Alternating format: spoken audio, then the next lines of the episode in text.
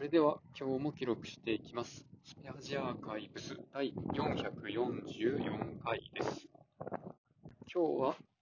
3月17日、時刻は23時15分ぐらいですね。まあ、昨日夜は結構地震もあって、まあ家作れるかなとちょっと思ったんですけど、それは大丈夫で、でまあ、震度4ぐらいだったんですけど、結構ね、揺れたんですよね。で、まあ、うちの寝室は家具がないので、家具がないっていうか、まあ、そういう倒れてくるようなものがないので、なんかの下敷きになることはないんですけど、あの壁が全部土壁なんですよね。なので、あの、土壁が全部崩れ落ちてくるっていう、そういうリスクはあるんですよね。なんですけど、今回は大丈夫でした。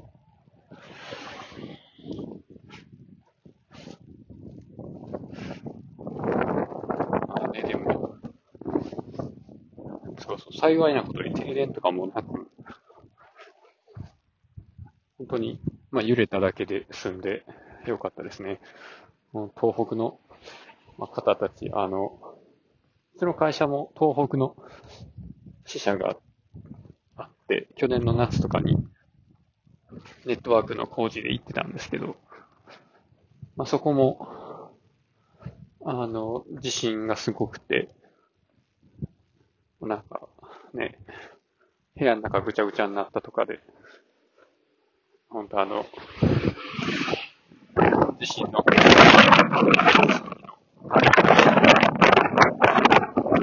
きるだけの早い復旧と、まあ、安心できる生活が取り戻されますよ。う、お祈りいたしますというところで、まあ、そんな、僕はですね、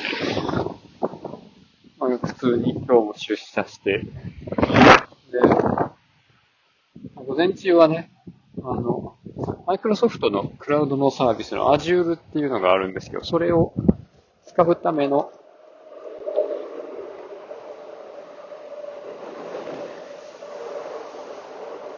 セミナーっていうのがね、オンラインでありまして、2日間あるうちの1日目っていうことで、まあ、それを受けつつ、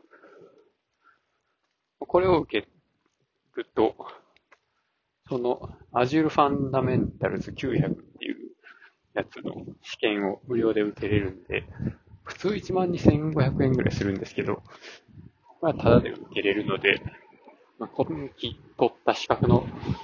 一つに加えてやろうと思いつつ、まあそこで、あの、パワーシェルを使って、クラウド上の仮想マシンを、まあ、何個も大量に作ることができるよっていうデモみたいなことも見せてもらったんですけど、まあ、それを見てですね、最近僕がやってるパソコンのイベントログの収集っていうところをパワーシェルでやってみようと思ってですね、そのパワーシェルで、まあ、get, win, イベントみたいな、そういうコマンドで、何時から何時までとか指定してですね、まあ、そうすると、欲しい時間帯のデータだけが CSV に出力できたりとかね、そういうのを、今日結構やったりしてて、あパワーシェル割と使い勝手いいかもしれんなっていうふうに思った次第です。まあそんなこともやったり、と、はいおそらくエモテットに感染しててあろう。メールアドレスからのメールとかをフィルターに隔離してるんですけど、まあ、実際に存在する会社のメールアドレスから届いてたりするものがあって、それについては、その会社のホームページとかから担当者の人にこういうメール届いてたよとか、対策しといた方がいいよとか、対策っていうか、調べた方がいいよとか、でもチェックやった方がいいよとか書いて送るんですけど、まあ、今日もそんなことをやってて、で、そのね、まあ、返信してくれる会社あんまりないんですけど、